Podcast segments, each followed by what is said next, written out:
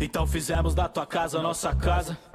Pusemos em nossa boca tuas mais loucas palavras, repetimos o teu sagrado livro, repetimos com mais puro desejo de acertar a rota e irmos entre manos. Dinheiro, trampo e vício nos perdemos, mas lembramos daquilo que quando criança ouvimos. Seu Jesus, Papai Noel já deu no saco, então. Salve, salve inadequados! Aqui é o pastor João Paulo Berlota. Seja bem-vindo aí a mais um podcast, né? Na verdade, esse aqui é o áudio da live que a gente fez com o pastor, teólogo e ativista social Ronilson Pacheco, que é o maior nome da teologia negra no Brasil. O pastor João trocou uma ideia com ele na live e nós estamos disponibilizando esse áudio agora aqui em formato de podcast, ok? Não deixe de nos seguir nas redes sociais, no Instagram, arroba somos inadequados. Visite o nosso site inadequados.com. Tem muito, mas muito conteúdo bacana. Valeu? A partir de agora com vocês, pastor Ronilson Pacheco. Dividindo capítulos da tradição Pra me portar como um discípulo nessa missão Entendeu? Coerência, humildade, alegria Com aquela certa dose de inadequação Sem a Aí, salve, salve. Acho que foi. Agora foi, hein? Perdão, cara. Eu tava tentando. Tava tentando conseguir fazer pelo computador, cara, que seria melhor. Não tem problema. O importante é a gente conseguir desenrolar nossa conversa aqui. Acho que vai, vai de É. qualquer jeito vai dar certo. Tá bom, bom dia. Bom dia, Bom dia. Ronilson. Primeira Como live, tá? primeira live que eu tô Como é tá participando aqui, mano. É, Que maneiro, cara. Vai virar um podcast também, Ronilson. Isso é legal. Agora essas lives, todas elas vão virar um pod- podcast. Vai para nossa página, vai para o Spotify, Uhum. pro Deezer. Vai ser bem bacana. A gente fez com o Reverendo Cal e Fábio. A gente Uhum. fez com o Neuvaldo Ramos. A gente fez com o. Hermes. É. A gente vai fazer com o Capelete. aham. E a gente está fazendo agora com você nessa data agora, que é uma data bem próxima de- dessa data importante, que é, a gente perdeu o Cone em 2018, se eu não me engano. Cara, é Eu verdade. Não, foi, é, foi 2018, dia 26, se eu não me engano. É, E você teve eu uma não- conversa com ele, né?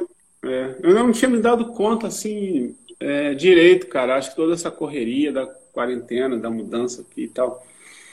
E mas eu acho que na medida que fosse chegando o dia 26, eu, eu lembraria, porque foi tão foi tão surpreendente, na verdade, porque eu, eu tinha a intenção de fazer uma segunda entrevista com ele.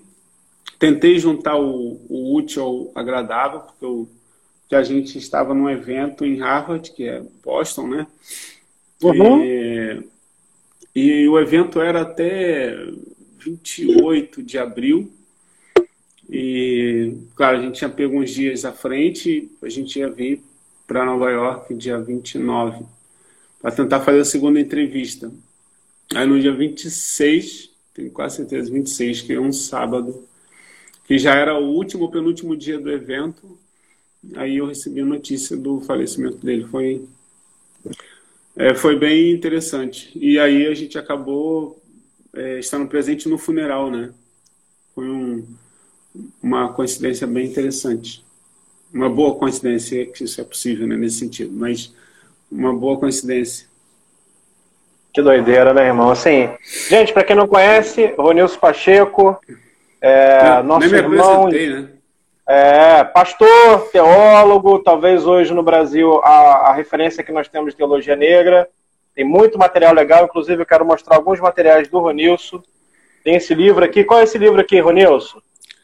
Esse é o primeiro, Ocupar, Resistir, Subverter. É uma coletânea de artigos, é, feito, a maioria deles publicados na Novos Diálogos, né, no, no portal Novos Diálogos, mas tem mais tem uma, uma dezena de artigos publicados em outras revistas também e tal.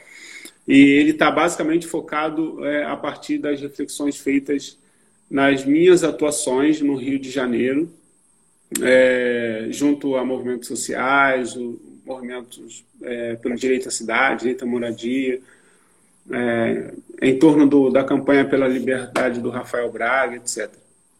Sim. A gente tem aqui é, Esse livro, Ocupar, Resistir, Subverter, Ronilson Pacheco. Boa ideia também. Tem esse aqui que é um livretozinho, ó. Qual é esse aqui, Ronilson?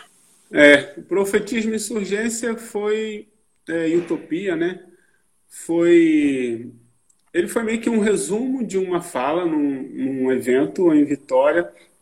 E, e aí, a partir dessa fala, eu que focou basicamente no lugar e na importância do profeta, como nos faltam profetas hoje. Sim. É, e aí eu estendi um pouco essa fala e produzi, é, produzi esse livro. Inicialmente ele era um estilo de fanzine, uma coisa bem, bem uhum. artesanal. E aí eu fui convencido pelo, pelo Iago, da editora Recriar, a fazer de uma forma mais, é, mais livro, mais interessante, né, no formato pocket. E a gente fez. E, e aí eu fiz para acompanhar o Teologia Negra durante o processo de que é esse da aqui. campanha. Uhum. É, que é o, é o último, né? Isso. Eu fiquei é... dúvida por causa do Jesus dos Direitos Humanos, mas é, esse é o último. Sim. sim. Então, essa é a coletânea dos livros que o Ronilson é, escreveu. Eu achei todos eles muito bonitos, de uma qualidade assim, fora do comum.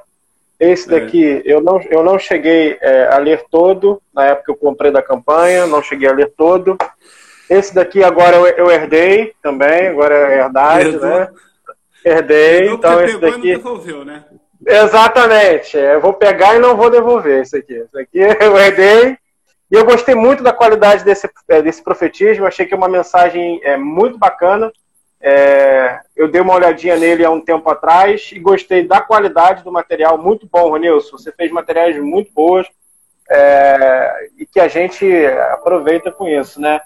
É muito importante, Ronilson, hoje a, a sua presença aqui, tanto por conta dessa é, desse aniversário de morte do James Cone, da gente relembrar esse, esse teólogo que tem entre suas obras, né, o Teologia Negra, esse aqui é bem bacana, Uhum. Livro bem bacana. Esse daqui eu li há muito tempo atrás. O Deus dos Oprimidos, é bem legal também. Ele uhum. começa um, um, pouco tímido pelo tempo que ele está escrevendo, ele começa um pouco tímido, falando mais das questões sociais, até entrar nessa questão da teologia negra. E eu acho que aí o cara arrebenta, né? Falando de é, tudo que acontecia. É, muito tímido, né? É, é engraçado. Mas talvez porque o, o, ele explorou muito, né? Foi muito mais profundo nos dois primeiros, né? Teologia Negra e Poder Negro e Teologia Negra e Libertação, que são os, os dois primeiros, que são os livros mais referenciais na, na teologia negra, pelo menos aqui nos Estados Unidos, certamente no mundo também. É, então, acho que ele foi bastante profundo. O Deus dos Oprimidos é, é um livro em que ele. Eu acho que é o livro até mais próximo do James Cone, mais próximo do, das discussões da, da teologia da libertação, né, dos autores que a gente está mais. Sim, fala muito de questões sociais, né? Eu vejo nesse é. livro introduzindo mais as questões sociais. É. E.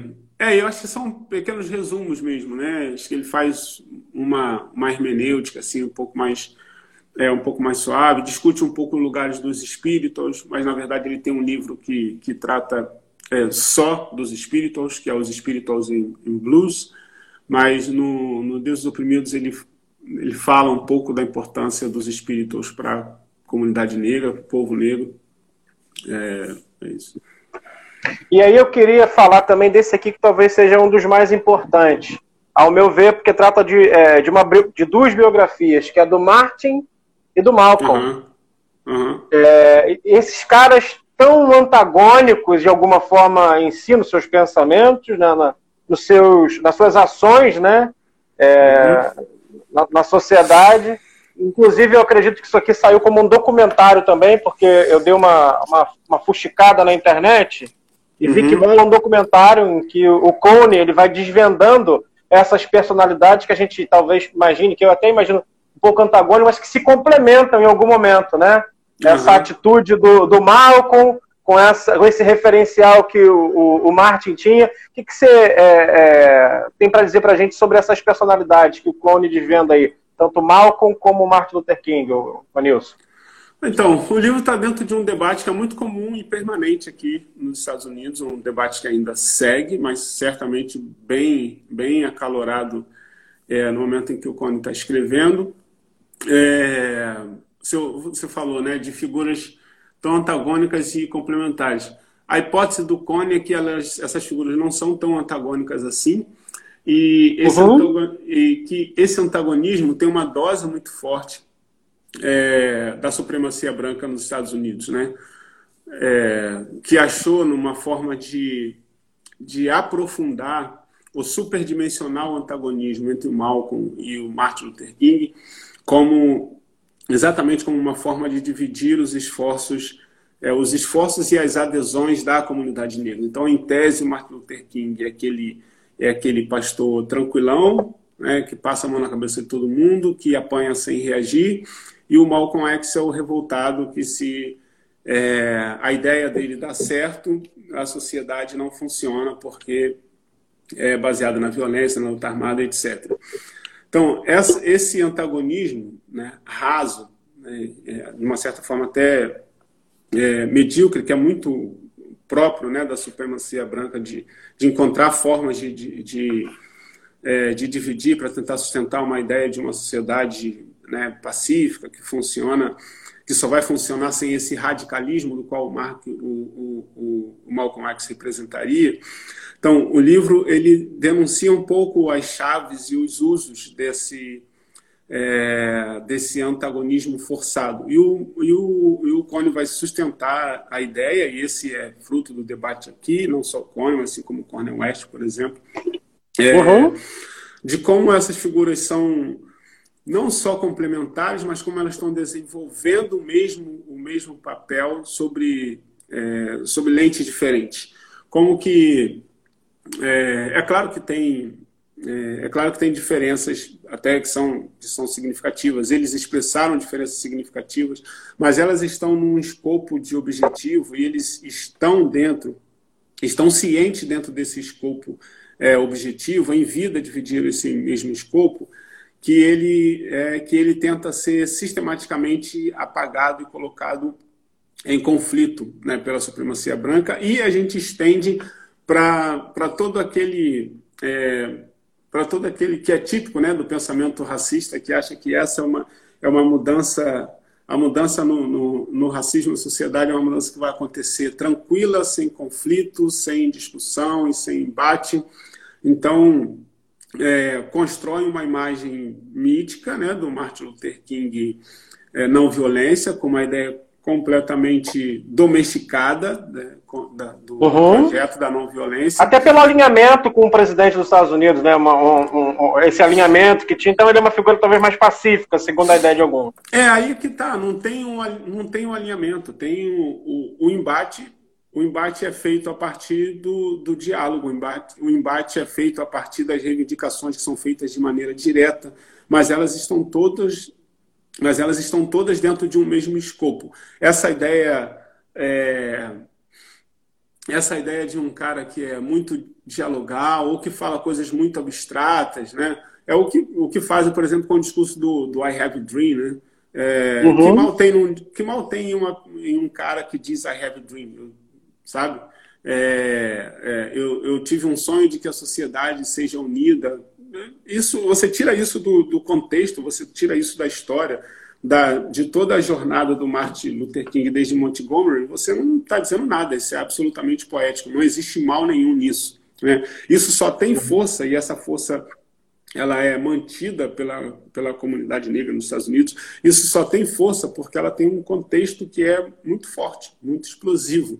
É, e tem uma mudança de percepção. A morte, o assassinato do, do Malcolm X marca muito né, o, o, Martin Luther King, inclusive no cansaço dele com relação à insistência da supremacia, da supremacia branca, ainda que o assassinato do Malcolm X esteja dentro de outro, outro contexto, não feito por, por brancos exatamente, mas é evidente, né? Você tira um cara como Malcolm X de circulação, você destrói toda uma é, toda uma cadeia de inspiração e de, e de motivação e de resistência que está que tá organizado.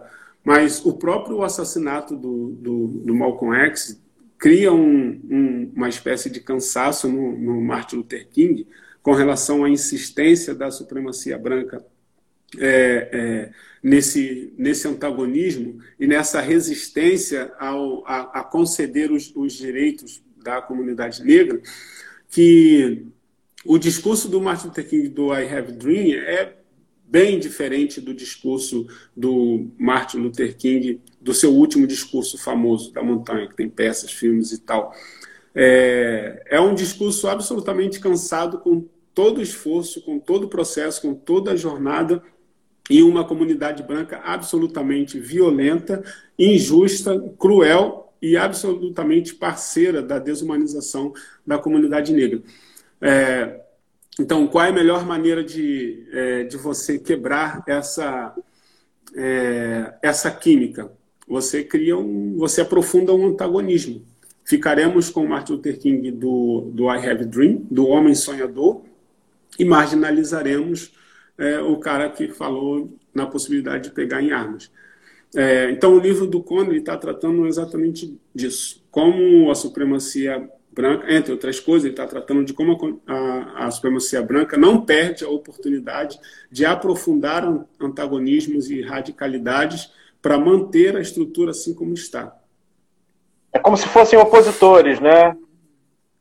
Como se eles fossem opositores? Como é, a supremacia branca fosse... tenta colocar, é como se estivessem em oposição um ao outro, né? Exatamente. Para dividir a luta, né? É, exatamente. Sendo que eles estavam é, na mesma luta. Exatamente. De... Tem, um, tem um trecho muito interessante do, do documentário da Nina Simone. É, sempre, é um dos trechos que eu acho mais interessante, eu sempre cito também. Quando a Nina Simone é, ela diz que ela cansou da ideia da marcha, que ela ia falar com o Martin Luther King que ela tá fora desse negócio de ficar marchando e apanhando, que ela não, não quer mais, que isso não vai levar a lugar nenhum. E, e ela disse que ela vai pegar em armas, né? Vai, acho que agora a coisa tem que radicalizar. É, esse é um show clássico, né? Porque nesse, quando ela toma essa decisão, num show ela ela fala isso, né? vocês têm coragem de pegar em armas, tá? ela faz todo um discurso pró é, pegar em armas. Mas então, esse, esse show é feito depois que ela fala com o Martin Luther King. E, e aí no documentário ela diz que ela ensaiou bastante para poder falar, como vou falar para o Martin Luther King que eu tô fora, mas eu não aguento mais e tal. E aí ela ensaiou bastante e ela foi até o Martin Luther King, foi na casa dele, se não me engano. E ela disse: quando ele abrir a porta e me atender, eu vou falar tudo que eu penso de uma vez, que aí eu falo, vira as costas, ele vai me odiar e eu vou embora. E aí ela disse que, ela, que ele recebeu e ela falou como ela tinha ensaiado, né? Que ela estava fora, que esse negócio de marcha não estava dando certo, que ela ia pegar em armas, tinha que radicalizar, falou, falou, falou, falou. E ela não conseguiu ir embora, ela ficou tipo parada assim. Aí o Martin Luther falou é, para ela, irmã, a, a, luta é, a luta é a mesma, é o mesmo racismo, o qual a gente. É, o, o racismo age de formas diversas e nós podemos agir de formas diversas também. Pode ir em paz, eu te abençoo. Então isso dá uma dimensão, Caramba. inclusive, da, da compreensão. E aí, ela, e aí ela diz que ela começa a chorar, porque aí ela não esperava essa reação, achava que ele fosse ficar revoltado, decepcionado, e ele não ficou. Aí ela começa a chorar, abraça ele, diz que não quer que ele morra, que ele é maluco, que a, que a comunidade negra não podia perder ele, etc. e tal. Mas isso tudo para dar a dimensão de como essas coisas são, estão absolutamente compreendidas, bem compreendidas por eles, pelo Luther King, pelo Malcolm X, com todas as suas diferenças, elas estão absolutamente compreendidas.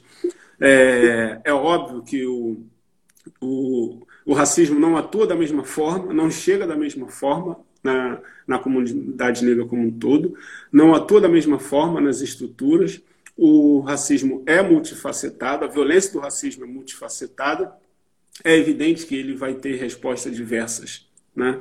É, e isso está muito bem compreendido por, pelos dois. E é isso que o James Conner está tratando no livro. Por que, que esses dois caras são grandes, a despeito das, da fala da supremacia branca?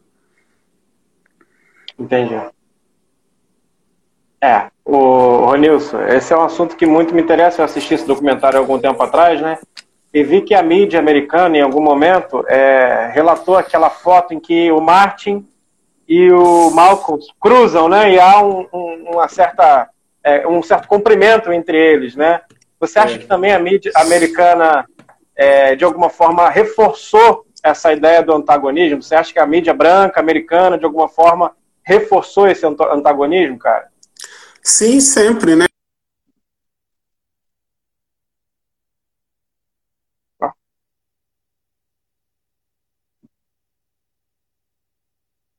Lugar para não acontecer que eu perca a bateria. Mas esse esse papel, né? Aqui vai ficar meio bagunçado porque eu estou mudando de lugar, tá bom? Mas eu tô. Tem problema não. Eu vou para um lugar onde eu possa conectar com a minha bateria já foi para o espaço.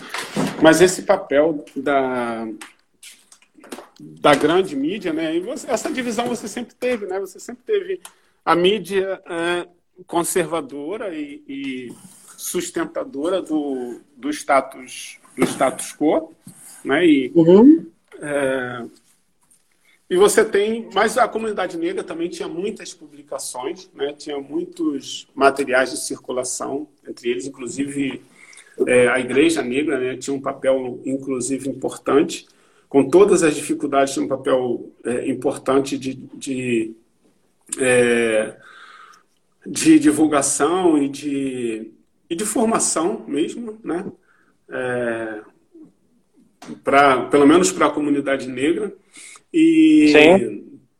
e a grande mídia sempre fez ou aquele papel ou aquele papel chapa branca, né?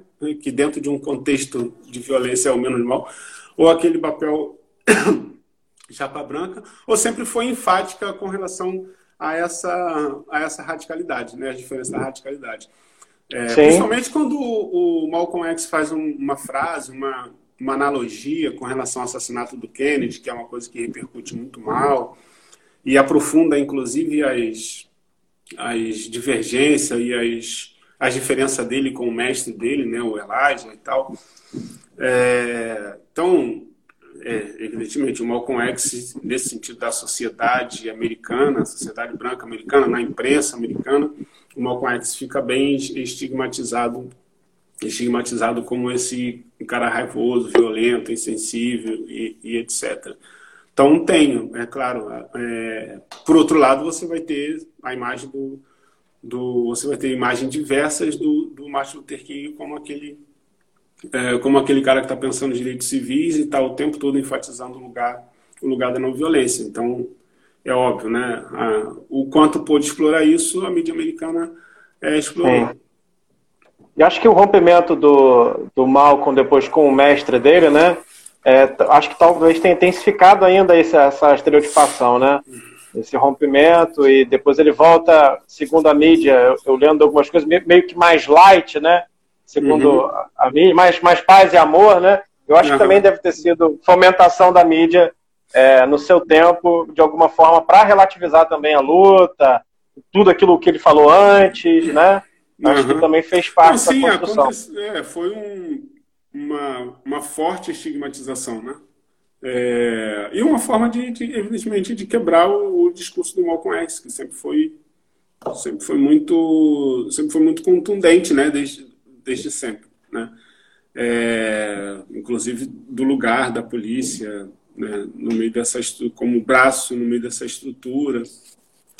É, então, é, na verdade, essa estigmatização ficou e quando ele é, e quando ele volta, porque essa tentativa do, do Malcolm mais light, ela é posterior já, né? Depois, depois que ele já é já é assassinado, ele ainda volta muito estigmatizado é, e ainda volta muito associado à perspectiva, à perspectiva violenta. Essa, essa é uma tem uma reconstrução, uma, uma, certa domesticação da imagem do, do Malcolm é, pós a sua, a sua vinda de, de Meca etc. Mas quando ele volta, ele ainda volta muito, muito estigmatizado, né? o mais marginalizado possível. Sim.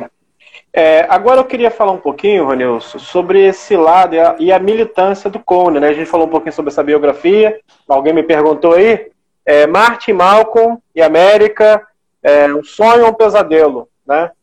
É, É um livro que é bem bacana. Tem um documentário que você pode encontrar, acredito que deva ter no YouTube, em algum lugar esse documentário, que o James uhum. Cone faz muitos comentários legais sobre esse documentário, vale muito a pena assistir, né? E aí antes eu falei do Deus dos Oprimidos, esse daqui com Wilmer, que é a Teologia Negra, e citei também, para o pessoal que perguntou, os livros do Ronilson, né?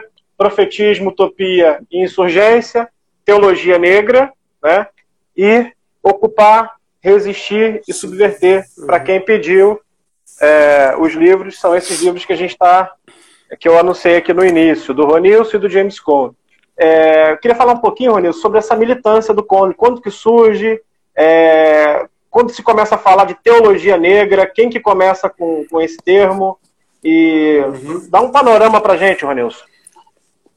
É, engraçado, o, o, o Cone, quando ele surge, o Cone, teólogo, né, intelectual desse, do qual a gente está falando aqui, ele praticamente surge quando é, talvez tenha o mesmo tempo que ele teve como professor do Union, né? Que ele foi professor uhum. do, do Union por 50 anos.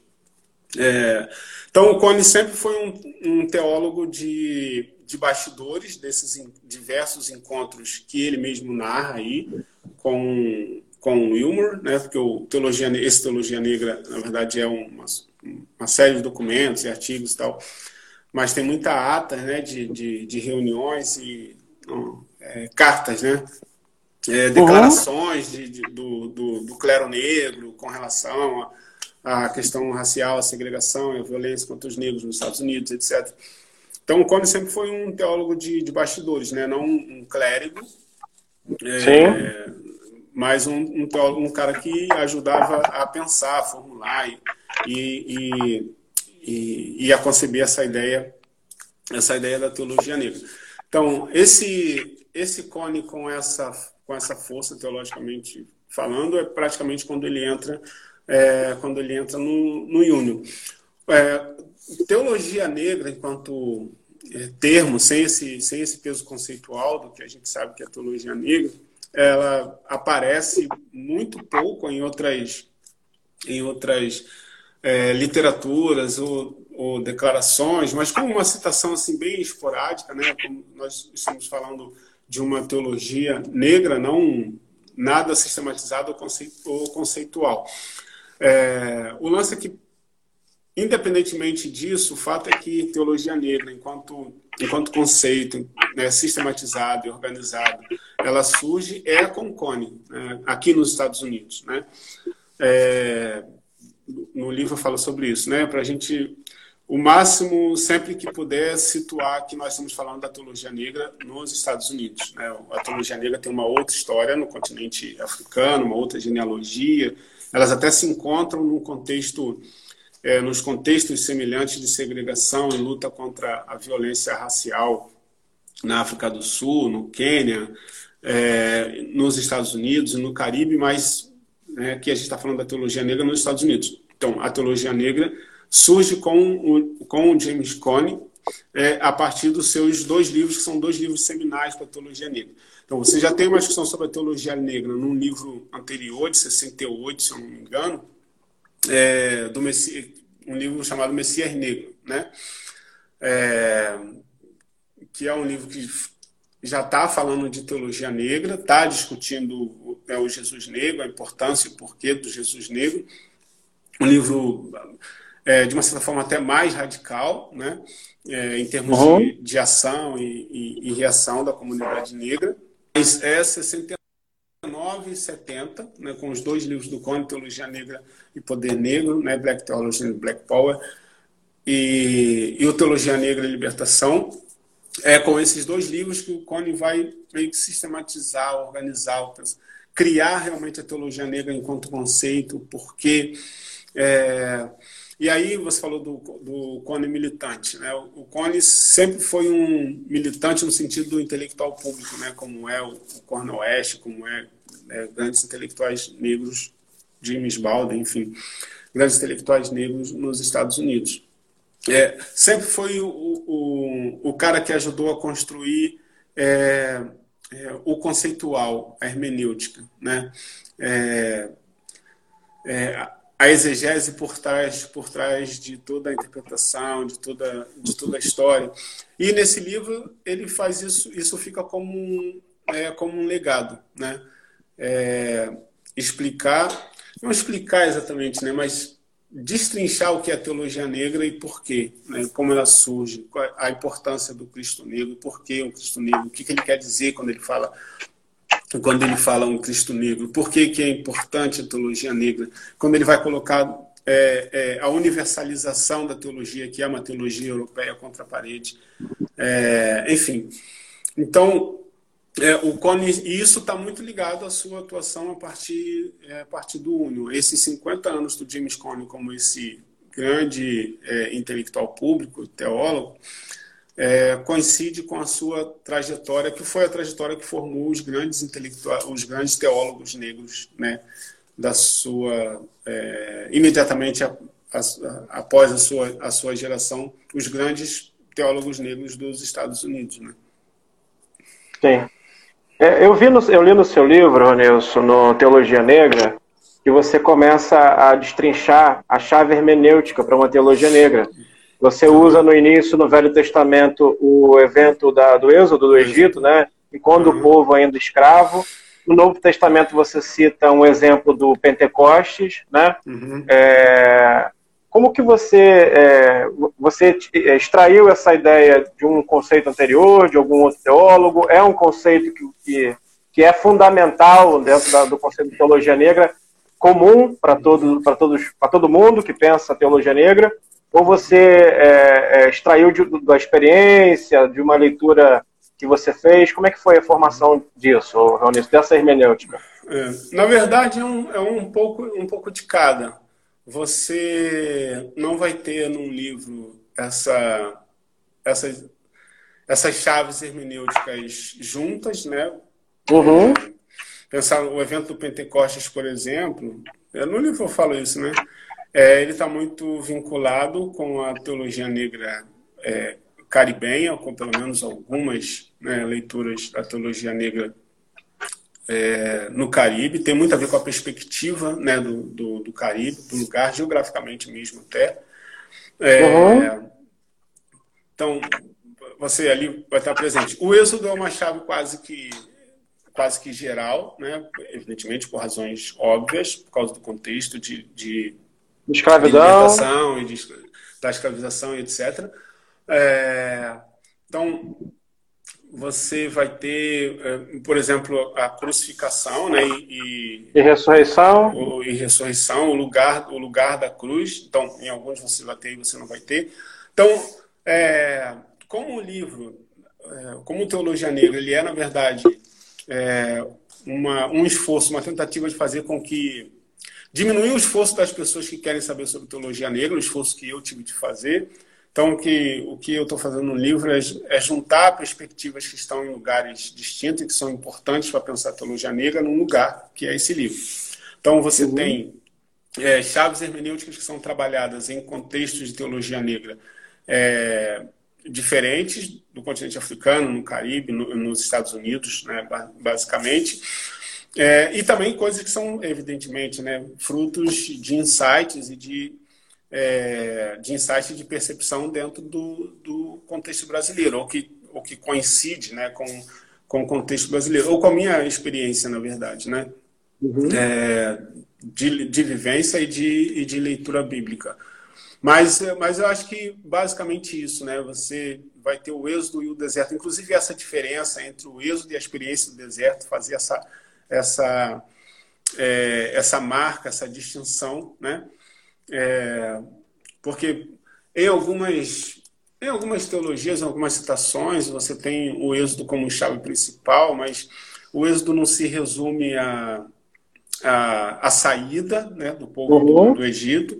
Por isso, é, por isso essa ênfase, e essa ênfase tem muito a ver com, com é um, é um recurso, né, vamos colocar assim, usado, uma categoria usada é, pela Dolores Williams, né, que é uma das, das mães da teologia da teologia mulherista, É, por isso que é, é importante pensar na experiência do deserto, para além da saída do povo do Egito, que isso caracteriza a libertação, o povo né, clama, sofre com a, com a opressão e com o racismo, é, e aí clama a Deus e Deus o liberta, mas o que, que nós aprendemos com a experiência do deserto? Tem uma chave de leitura, tem uma chave hermenêutica que permite com que você leia a, a, atuação, a atuação de Deus, a ação de Deus, que você tenha uma extensão de leitura que adentra do Novo Testamento, que é a partir das, das experiências que são construídas é a partir do deserto também. Então, é, é o êxodo com a experiência do deserto. Né? É, bom, e assim como é as outras que são um pouco mais, um pouco mais óbvias para a gente, né? como a, a, o lugar da cruz né? e o lugar da ressurreição. Não só o lugar da cruz, né? do lugar da identificação do sofrimento, mas o lugar da ressurreição. Como é, como a, a, grande mensagem da resistência que o, que o povo negro sempre teve. Aliás, todos os esforços foram, é, todos os esforços da supremacia branca é, faliram no sentido de, de destruir a comunidade negra é, do planeta. O racismo antinegro só falhou pela capacidade é, da comunidade negra de, de ressurgir. Então, por isso a ressurreição como uma chave importante. Muito bom isso, hein, Ronilson? É, pessoal perguntando onde que encontra o livro. Bom, é, eu tenho o meu aqui, né? Agora, Ronilson, onde que compra o meu é... aqui, que eu, que eu herdei também? Tá aqui, ó. Então, o Ocupar e o Teologia Negra você encontra indo no, no portal do, é, do Inter, Inter, Intersecções, tá? Arroba intersecções, coloca aí né, para achar no Instagram é, e no site também, se quiser jogar direto. Aí lá vai, acho que já vai direto para a loja virtual e lá vai ter o, o Teologia ah. Negra e o Ocupar, Resistir e Subverter. O Profetismo, Utopia e Insurgência, ele é da editora Recriar. Aí você vai no site da editora Recriar, é, pode inclusive pode inclusive colocar aí, procurar aí no Instagram, é, porque recentemente mesmo a, a Recriar subiu uma postagem sobre ele e tal. Então, editora Recriar, é, você encontra o, o profetismo. Cara, um trabalho gráfico incrível isso aqui, muito bonito esse livreto. É, é, é eu achei eu fui, bem bacana. Eu fui, eu fui muito abençoado nos projetos gráficos dos livros. Muito bom. O Ocupar e o Teologia Negra, que foi feito pelo Felipe dos Anjos, que é maravilhoso. Genial, é uma bom. qualidade fantástica, assim. É, o trabalho, o trabalho gráfico, né, trabalho editorial, na verdade, do Flávio Conrado é muito bom na Novos Diálogos. E, muito bonito.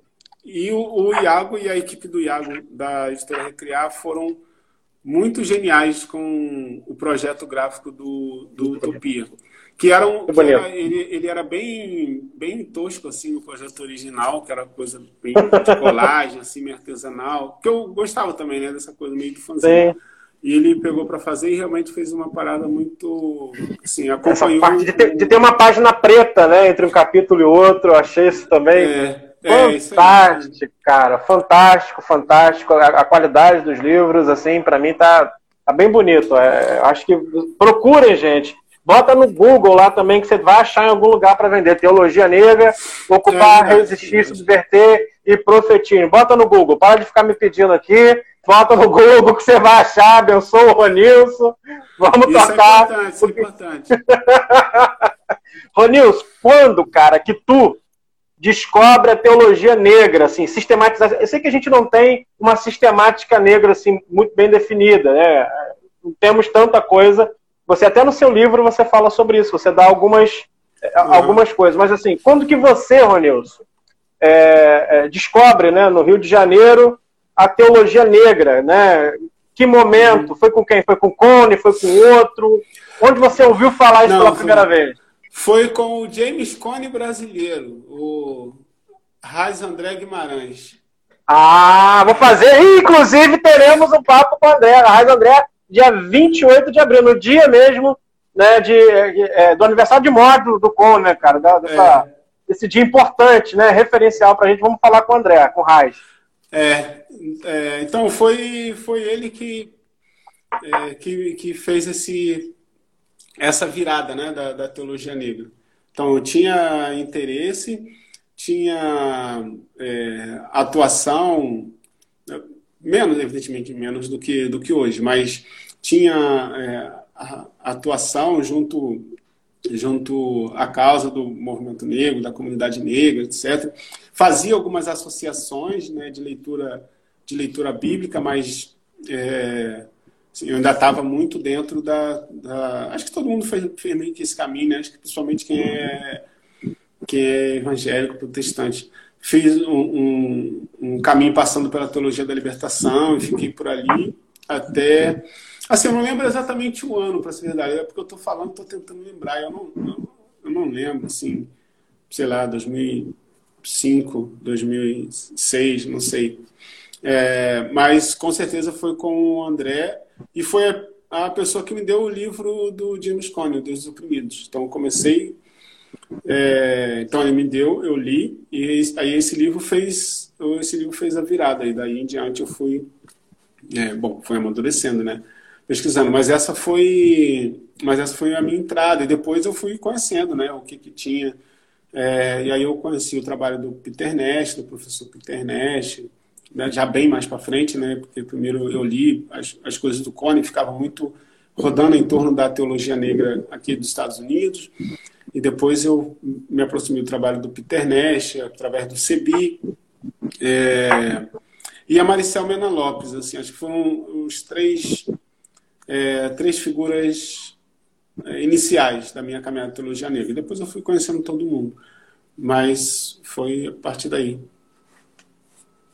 É, Ronilson, eu queria que você dissesse para a gente, você está tá nos Estados Unidos, está em Nova York, Ronilson? Sim. Uhum.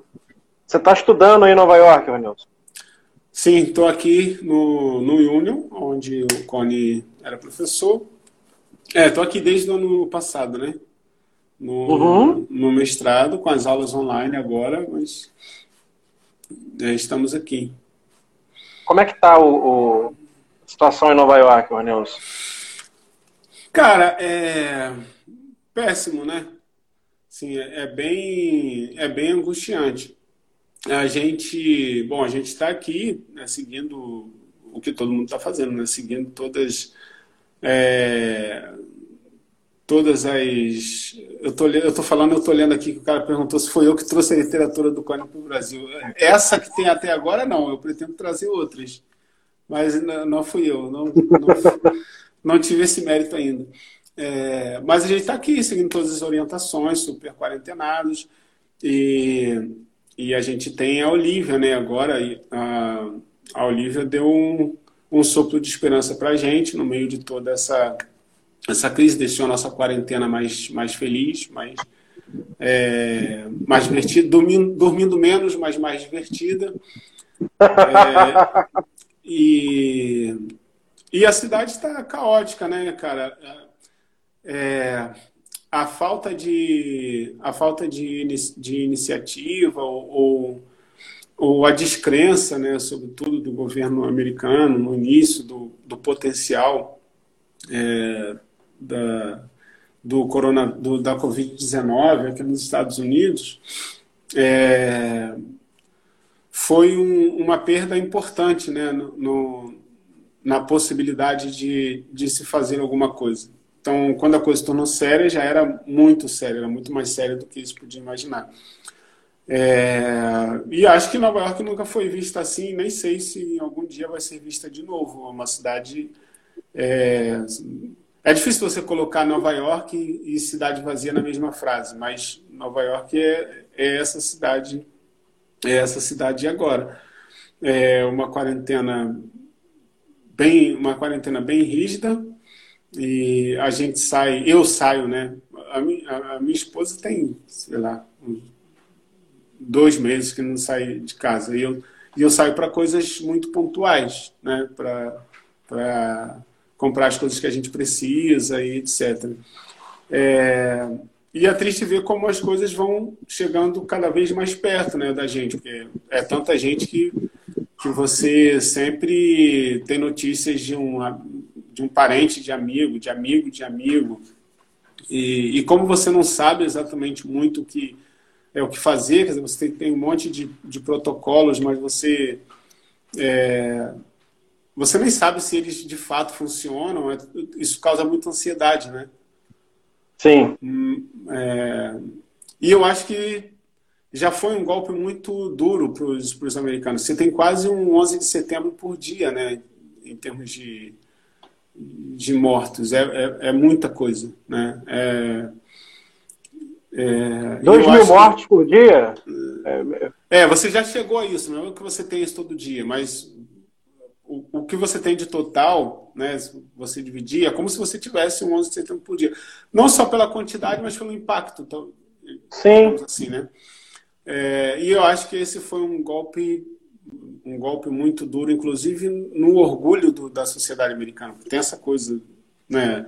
É, não muito Nova York, Nova York é muito cosmopolita, mas sei lá, se pegar um, o americano médio, esse americano do Texas, esse americano é, Michigan, esse, é, esse americano do sul profundo, você esse é um, é um, é, é, um, é, um, é um golpe muito forte né, na, é, na sociedade americana e que também ajudou a expor as grandes contradições e as grandes desigualdades da sociedade americana. Né?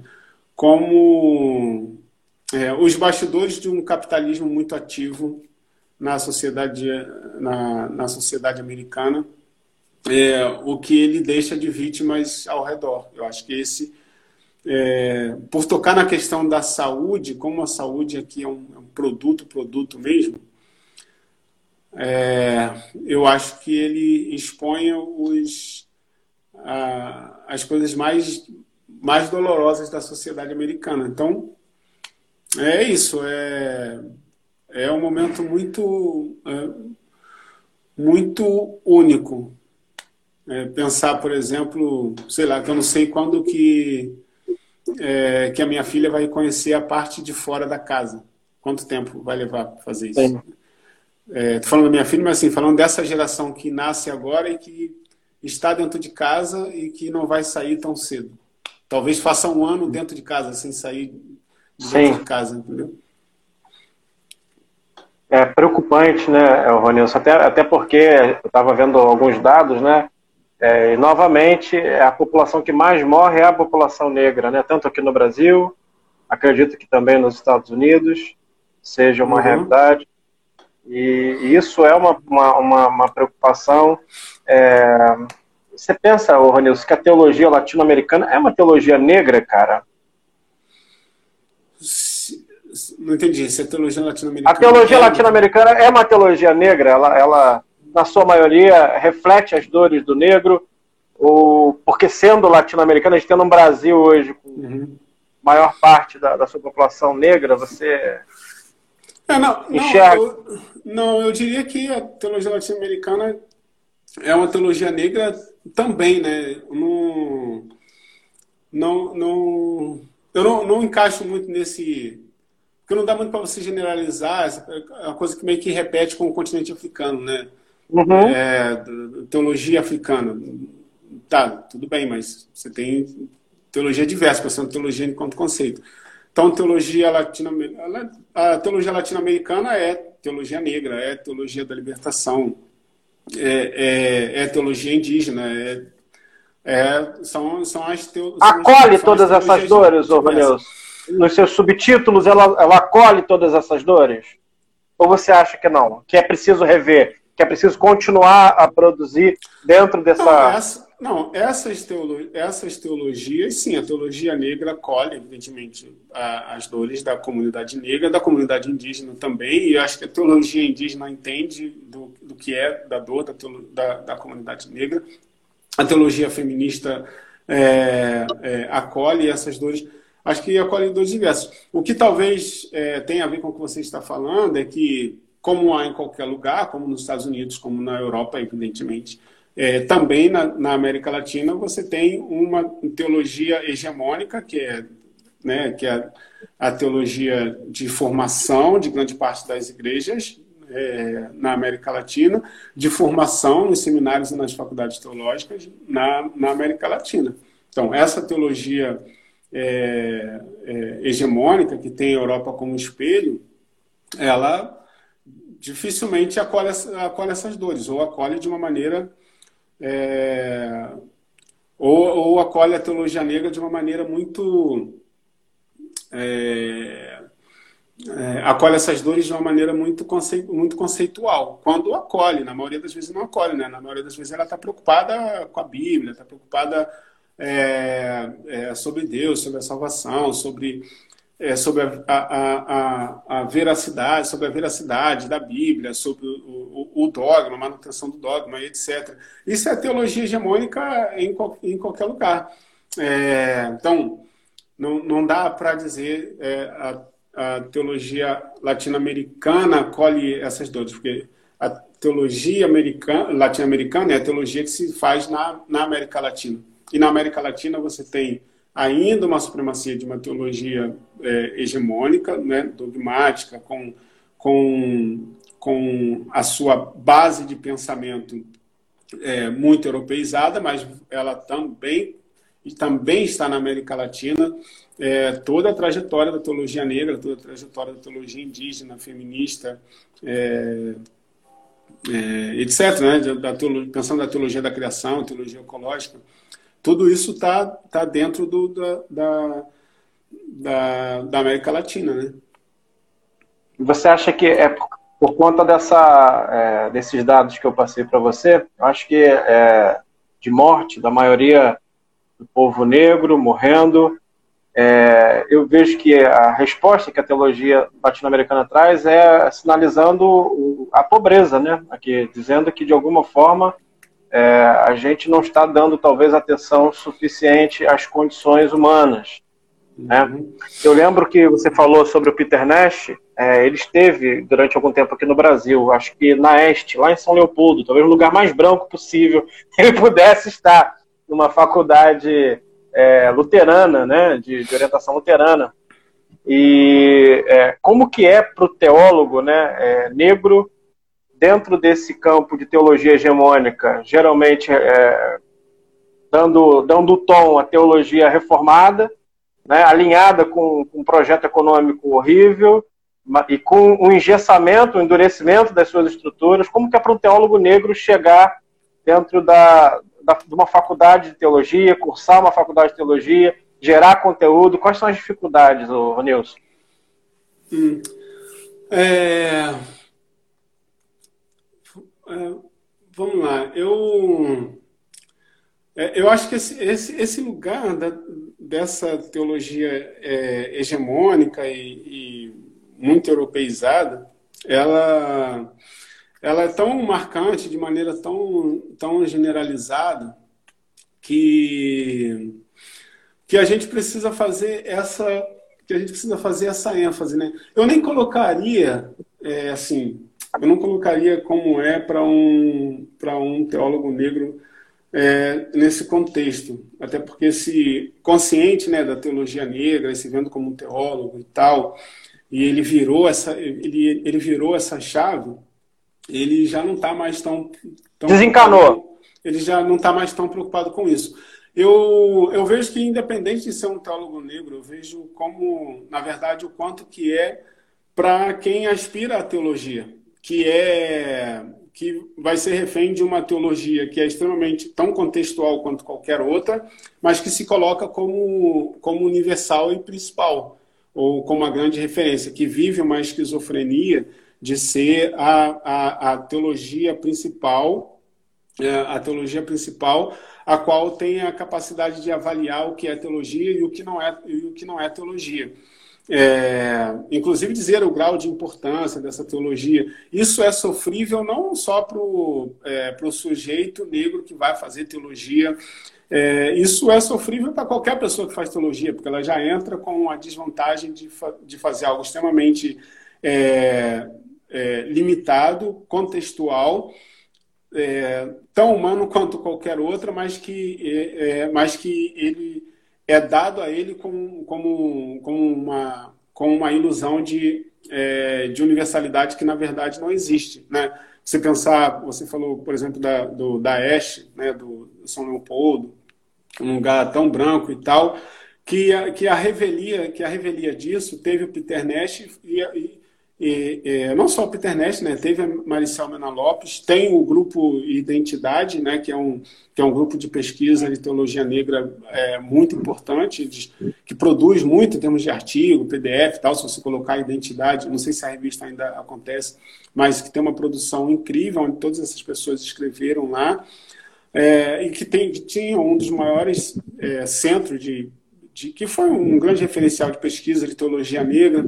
Então, por que, que tinha isso ali? Porque você tinha é, pessoas que entenderam, que entenderam que, que a teologia não dá, nenhuma teologia dá conta do todo e o quanto que era importante colocar é, e o quanto que era importante colocar é, é, essa falta, esse gap da história da teologia e da, e da, e da comunidade negra. Então, assim, para concluir, é isso, só para reforçar é, em torno do que foi em torno do, do que foi dito, né? Como é para um, um teólogo negro. Eu acho que, que é para qualquer pessoa, que é para qualquer teólogo, é sofrível você entrar num, num, numa teologia que não respeita a, a, a diversidade e a pluralidade, é, que vende para você a ideia de uma universalidade que na verdade não existe. Essa universalidade é fruto e, e Pior ainda quando você sabe que essa universalidade é fruto de muita violência de sobreposição e de colonialismo com relação a outras, é, a outras formas de ver, de pensar e de conceber, de pensar sobre Deus, etc. É, então, acho que, independentemente de qualquer coisa, é, um, é, é sofrível para qualquer, é sofrível para qualquer um. Né? É, é, ainda mais quando a gente está falando dessa desse, dessa galera que não abre mão da hegemonia, né? É, continua dentro dos processos hegemônicos porque dá vazão para sua estrutura de poder, de domínio. Então ninguém quer abrir mão da hegemonia para poder gerar, de alguma forma, algum tipo de, é, de melhor conversa, né? Cada um quer servir-se daquilo que, que é seu para poder permanecer nas zonas de poder, né, Ronis? Sem, sem abrir mão dessa hegemonia, dessa, dessa dominação, dessa ideia de deter Deus, de, de alguma forma de possuir uhum. a ideia de Deus, é, vai ser realmente difícil a gente ter é, algum tipo de diálogo construtivo entre essas teologias, né? Aí vira uma praticamente inimiga da outra. Eu lembro, é, essa, tem um, talvez um mês, Nilson, eu comentei isso na live com o Ariovaldo Ramos essa semana, que eu vi um teólogo reformado, né, defendendo o Jonathan, Jonathan Edwards, eu acho que sim, é, por conta dele só tinha quatro escravos. Cara. Meu Deus. O cara defendeu, não, o Jonathan só tinha quatro, né? Se passasse de quatro, Ronilson, aí já era pecado. E detalhe, é, o argumento desse teólogo reformado era o seguinte: dois pontos. Era para que ele manifestasse a bondade de Deus no meio do, do processo de escravização do outro. É para manifestar a bondade de Deus. É, não, é... Cara, é triste e não é, e não é surpreendente, assim. Eu acho que, acho que até o fato de estar muito próximo do tema e tal, porque eu, eu honestamente não acho que você não muda uma mentalidade assim, né, pensando no tempo da história, é muito pouco tempo. Você não muda uma mentalidade assim tão, tão rapidamente, porque a sociedade chegou num consenso de que a, a escravidão é um, é um horror é, muda-se a prática, mas é difícil mudar a mentalidade. Então, eu não acredito que você, no final do século XIX, no início do século XX, você tinha uma, uma declaração de uma denominação né, protestante é, é, inspirando, é, não, não influenciando, orientando, orientando os seus missionários que não ensinassem os escravizados a ler porque eles poderiam ter uma compreensão equivocada de Jesus quando ele fala de que todos são de que todos são livres, né? É, de que conhecereis a verdade, a verdade vos libertará e que o ideal era que não ensinasse os escravizados ali para que ele continuasse no seu lugar e o seu senhor, como um bom cristão que era responsável pela vida dele. Não é possível você imaginar que uma. uma não é a, a, a, esquizofrenia de um, de um cara que se acha senhor, é, é um. É, um, é uma instituição oficial. Um sistema você, inteiro, né? Você não pode ter isso no século XIX, início do século XX, e muda, de repente, pro, entendeu? Muda essa mentalidade Sim. em 100 anos. Então, eu, eu não, sinceramente, eu não me surpreendo. Eu só acho que tem pessoas que conseguem guardar esse, esse racismo ou mascará-lo de alguma outra forma, inclusive de teologia universal, e tem outras que e tem outras que não, que sempre que tem uma oportunidade é, torna isso torna isso público. Eu não acho nem que é, é surpreendente. E como a segregação aqui nos Estados Unidos foi sempre muito bem marcada, é, a todo momento você tá, você tem, você tem voltas disso, né? E aí cada vez que acontece você diz, caramba, a gente está em 2000 e está no 2000 e isso continua acontecendo, está em 2010 isso acontece, está em 2020 isso acontece. É, eu não acho que é, é, você precisa de alguma dose de radicalidade para isso para que isso tenha algum, algum efeito. Você não muda uma mentalidade assim tão tão fácil, né? Por isso que é tão Sim. necessário. Por isso que é tão necessário. Eu gosto muito de uma, uma frase, na verdade quem usou essa frase foi o Clemi Fernandes, nem foi eu. Mas numa numa aula que eu estava falando sobre teologia negra e ele na hora do comentário falou isso, né? Que é a gente só precisa da teologia negra por causa do por causa dos brancos. Se eles é, soubessem o, o lugar deles, inclusive posicionar a, a, teologia na qual eles acreditam, a gente não, não precisava. Então, é, então, é isso, né? Eu não, não me surpreendo. É, eu vi no dia, cara, eu vou te vou ser sincero, cara, como é um cara que eu já não tenho tanto tá dentro da, de uma estrutura que eu estive, né? No campo reformado, acho que o Vanilson tem uma travadinha ali. Vamos esperar o Ronilson voltar.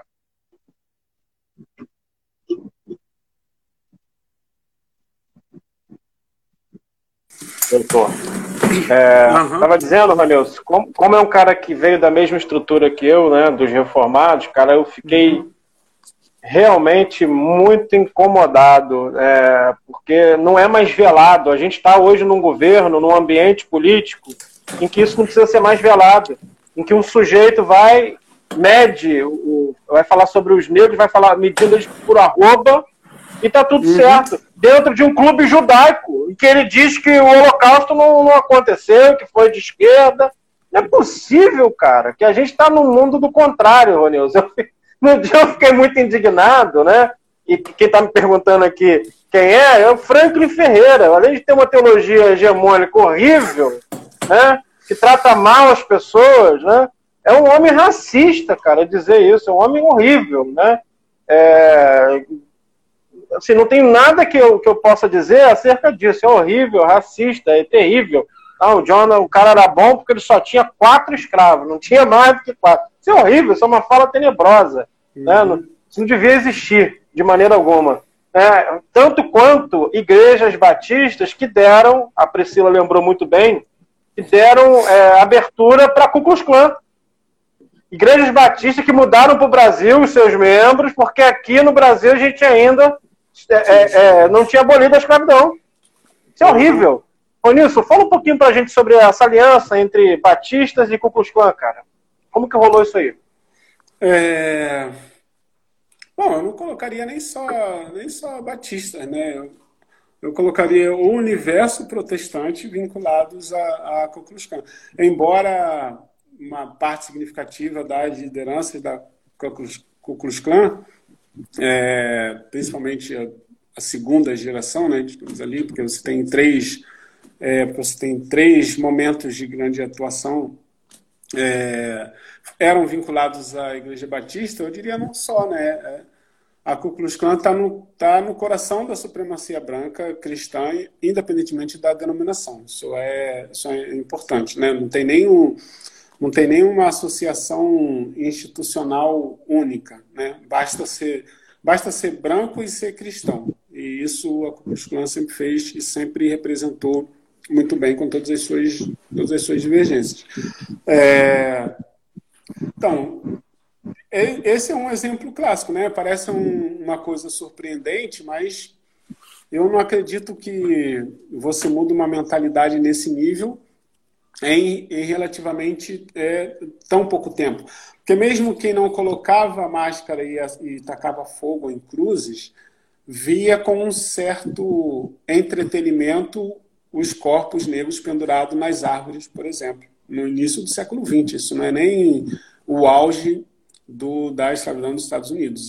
No século XX você ainda tem o linchamento e, e, os corpos pendurados em árvores como uma coisa é, comum e no sul profundo tão comum que era quase que natural você sair da igreja no domingo e ver um corpo é, e ver um corpo negro pendurado que provavelmente se estava ali era porque mereceu. Né? Ali era uma forma de exemplo de você mostrar é, os limites das consequências do pecado do homem, no caso do homem negro. Né?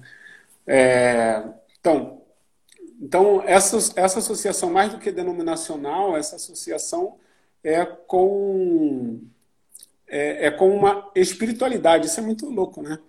É com uma espiritualidade, é com uma hermenêutica, é com uma teologia, uma teologia que está presente em, em, denominações diversas. É claro que tem um, um, um caráter especial, né, aqui com muitas aspas, é, para a gente, a associação é, com batistas, porque, né, como você disse, a gente sabe bem, é, como a guerra de secessão e a impossibilidade e a abolição da escravatura nos Estados Unidos influencia, é, influencia a formação da denominação batista no Brasil. Né? Esse, esse é um ponto.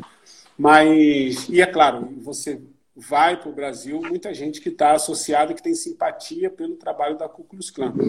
É, simpatia pela sua leitura bíblica, simpatia pela sua liturgia, simpatia pela sua defesa da fé. Isso é uma coisa importante, que a simpatia não passa pura e simplesmente pela violência contra é, os corpos negros. Ou, na verdade, isso é até abstraído. É uma simpatia pela leitura que é feita, pela hermenêutica que é feita, pela defesa da fé. É, isso é uma coisa importante da gente é, da gente avaliar, da gente questionar as escolhas hermenêuticas. Porque se você tem um confronto hermenêutico de leituras possíveis, é, vale a gente pensar por que as pessoas escolhem é, leituras violentas. Mesmo que você tenha um, é, um confronto com leituras que são. Porque, embora você tenha interpretações muito mais generosas, você faz escolha por interpretações violentas e abstraem da violência da interpretação que você fez para poder chegar à conclusão de que essa é a única leitura possível. É, então, mais do que eu repito, né, mais do que uma identificação institucional denominacional, é como essa é uma identificação com uma hermenêutica, com uma leitura violenta de eliminação, né, é, que é mascarada no seu contexto religioso, da defesa da fé, defesa né, de Deus, etc. Então, eu acho que é, eu acho que tão importante quanto a gente falar dessa associação denominacional, porque todo o campo, mais, mais batistas provavelmente, mas também mais batistas é, é grande denominação presente nos Estados Unidos, né, depois é, junto com a metodista, mas tanto quanto essa identificação institucional, é importante a gente pensar nessa identificação hermenêutica, teológica, né, como por que, que isso é razoável? Por que, que essa leitura, por que, que essa hermenêutica, por que, que essa interpretação, por que, que isso é considerado razoável? Por que, que é possível? Acho que essa é, é a pergunta ideal. É, você, você, pesquisa às vezes pela internet, você vê uma passeata, uma passeata em 1925, né, é, com pessoas com cartazes América para os brancos, né, fora os negros, é, a clã nasce provavelmente como subproduto da guerra, né? Uhum. Gente que não aceitava aquela condição de, de liberdade, de libertação, né? Que foi escravizado. E hoje, né, a, a, gente vê que a atuação da, da, da, da até hoje é, existir de alguma forma aquele filme Infiltrado na Clã, né? Que foi famoso, uhum. né? É, vai dizer, mostra alguns vídeos atuais, mano, sabe? Alguns vídeos atuais, né? De, de situações de hoje, né? Uhum. É, acontecendo até hoje. É, é, parece absurdo, né? E a gente tem no nosso quintal, né, Ronilson? Um homem com essas qualidades aí, estranhas, né? A gente tem no nosso quintal, gente. Então, é, o próprio Trump, né? O próprio Trump, com, com parentes alinhados a, a, a Ku Klux Klan, né, cara? Então, é, é... é tá na árvore genealógica. é complicado, né, irmão? É, tanto na América como no Brasil, é, até hoje a gente ter aspirações racistas, né? De um, e dentro do evangelho, aí fica pior ainda, né, Ronilson? Eu já não consigo nem é, é, argumentar tanto, porque dentro do evangelho, né, do, do, Cristo de todos os povos, dessa consciência de que, é, é, desse abraço da graça a todos os povos, fica pior ainda, né? Então, é, eu acho que vale a pena assistir o filme Filtrado na Clã, para quem não assistiu, assistam, e no final tem umas cenas que me deixaram é, tão horrorizado quanto o filme, né, retratar, acho que é o Spike Lee que dirigiu o filme, não foi, Ronilson? Uhum. Uhum. É, ele retrata é, de forma muito bacana, né, é, toda é, a, a, o agendamento, né, da, da Ku Klux Klan nos Estados Unidos nesse período, né, cara? Como uhum. é o que uma terceira, uma, uma, terceira fase da Ku Klux Klan já, Ronilson? Esse período? na verdade, não, não é não é a retomada da Ku a Ku Klux Klan organização. Na verdade, ali é feita uma associação, porque esse evento é bem recente na, na, na Universidade da, da, da é na Virgínia, né? E, uhum. e, e, na verdade, são né, supremacistas brancos, a galera, a galera branca reivindicando. É, na verdade, eles foram boicotar ou, ou inibir uma manifestação é, da, da comunidade negra, uma atuação dentro da, dentro da universidade. Né? Isso tem três anos, quatro anos, talvez. É, isso, é, isso é bem recente. E aí a comunidade negra, os manifestantes gritavam Black Lives Matter, eles, eles falavam White Lives Matter, e, e alguns vieram caracterizado, né, caracterizados como, como Ku Klux Klan. É, o que o Spike Lee quis fazer foi isso, né? Mostrar como que isso é tão, é tão presente. Isso tem, isso tem três, três ou quatro anos. É um, é um episódio na universidade da, é, numa universidade na Virgínia, né?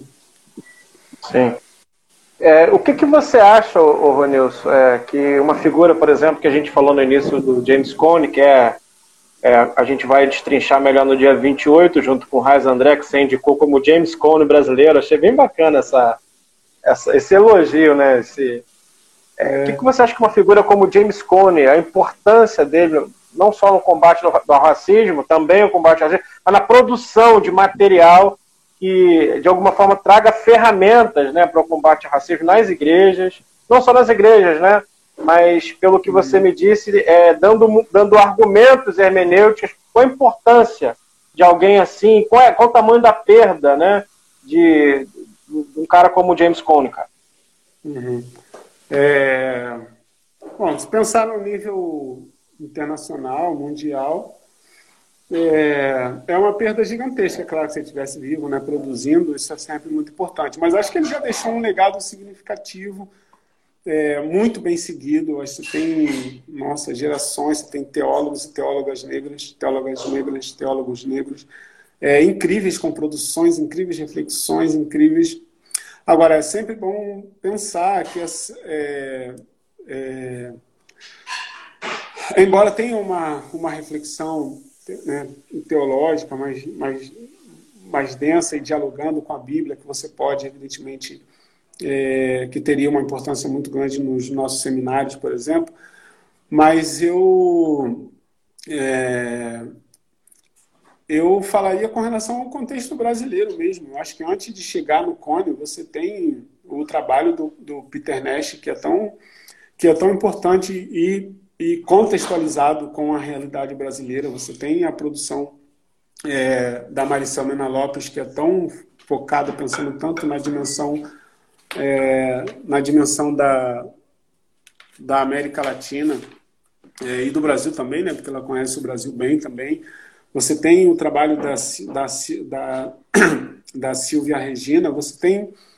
É, pode começar pelos, pelos de casa, entendeu? Que, é, que dialogam tão bem com o contexto brasileiro, com a religiosidade brasileira, com a espiritualidade brasileira, com a realidade social brasileira. Isso já seria é, um grande avanço, para além de pensar no legado do Cone, no sentido que é um intelectual de peso, que é uma referência é, mundial que ajudou, é, que ajudou a gente a pensar é, a Bíblia, a ideia do Cristo negro.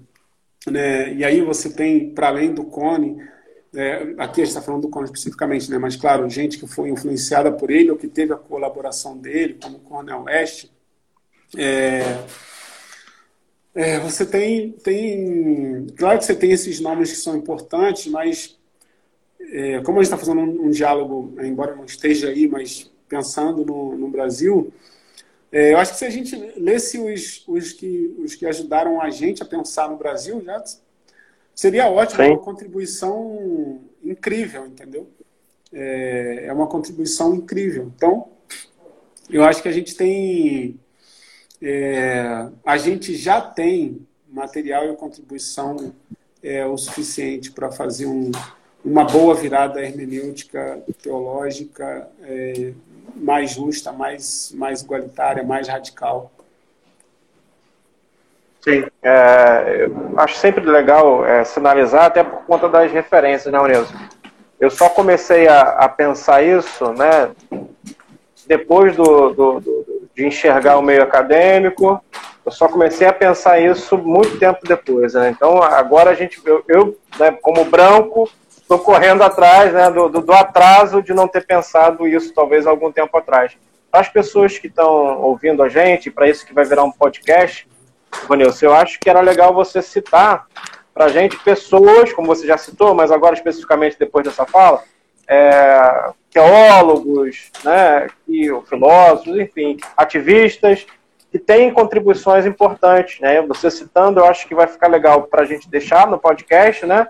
e para as uhum. pessoas que estão vendo a gente ao, ao, vivo agora possam acompanhar. Fala para a gente é. um pouquinho sobre esses brasileiros que estão produzindo teologia dentro da perspectiva é, negra, dentro da perspectiva das comunidades, dentro da perspectiva do pobre.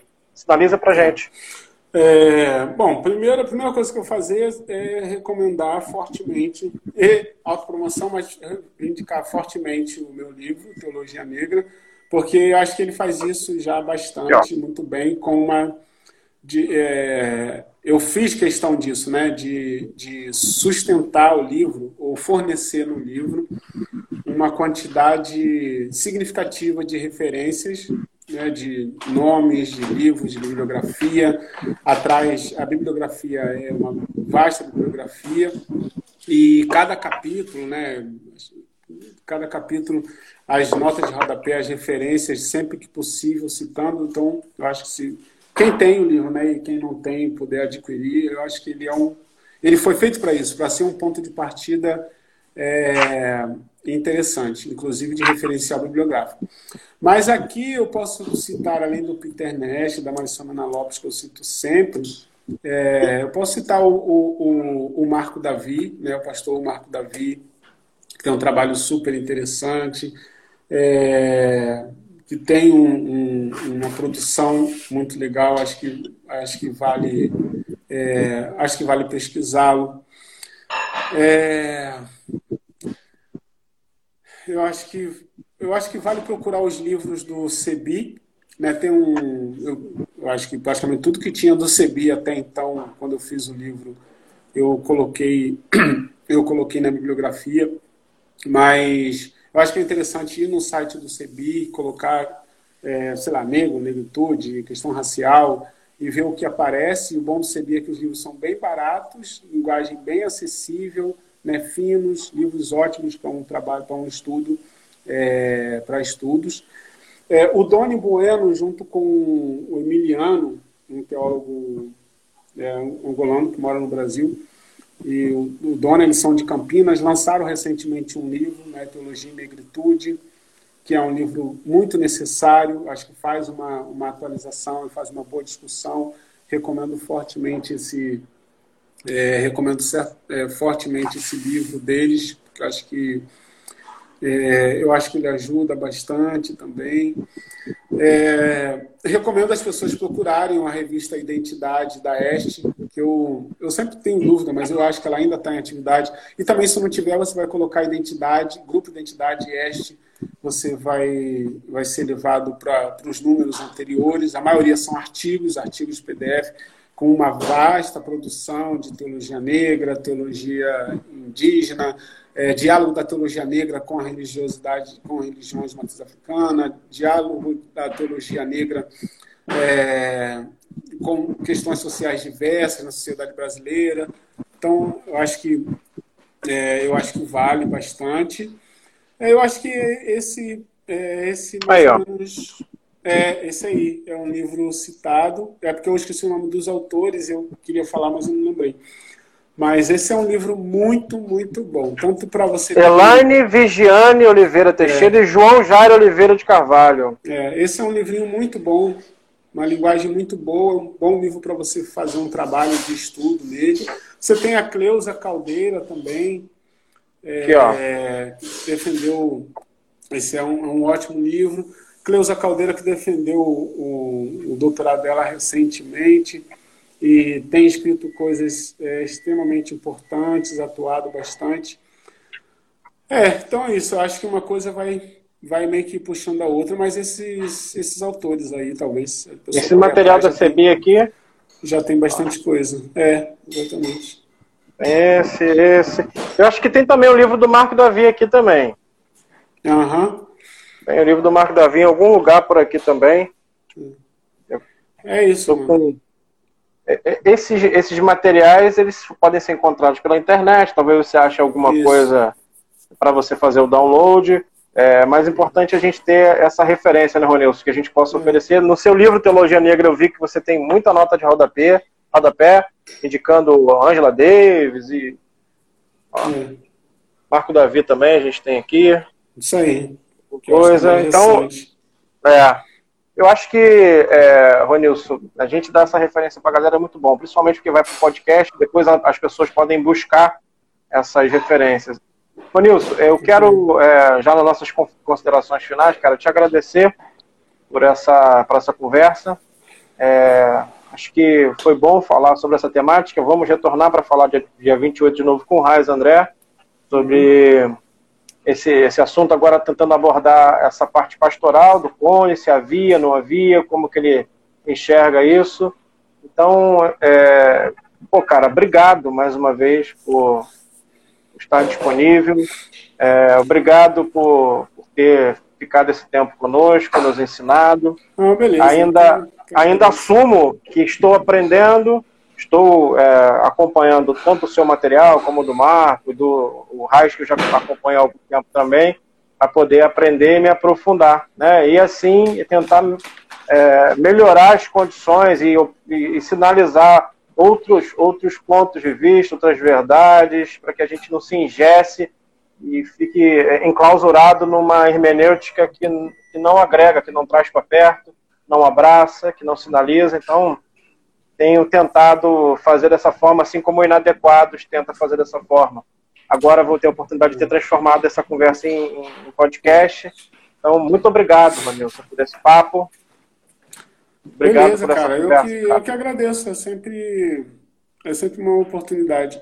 É, é, como eu disse, né? Foi a primeira experiência. Eu tenho uma live hoje, inclusive. Mas foi a primeira experiência, eu estava... Bom, a quarentena fez a gente fazer basicamente isso, né? Live. Eu estava... É, eu estava usufruindo de algumas, né? Resistente na ideia de, é, de fazer. Também tinha tanta coisa... Tanta coisa interessante. Aliás, coisa demais, né? Fica difícil até escolher. Sim. É, mas mas também, assim, enfim, recebi alguns convites e acho que é uma experiência importante e foi bom hoje. É, obrigado também. Espero que as pessoas tenham curtido e bom, alguma dúvida posterior, sei lá, pode ser feita aí mandando pelo, pelo Instagram, pelo e-mail, sei lá, e a gente fala, tá bom? Obrigado, Ronilson. Deus te abençoe. Foi ótimo esse bate-papo.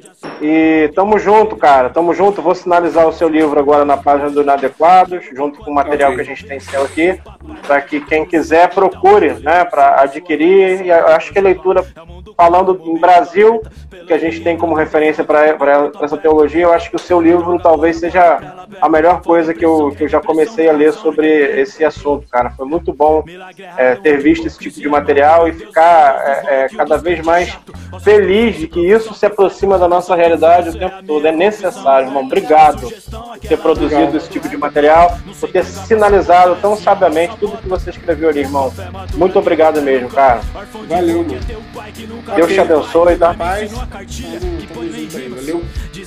Beijo, beijo pra Olivia e beijo pra Ju. Tamo junto. Galera do Inadequados. Beijo, Deus abençoe vocês. Excelente. Dividindo capítulos da tradição. Pra me portar como um discípulo nessa missão. Entendeu? Coerência, humildade, alegria. Com aquela certa dose de inadequação. Sem a fantasia do Jesus bonzinho.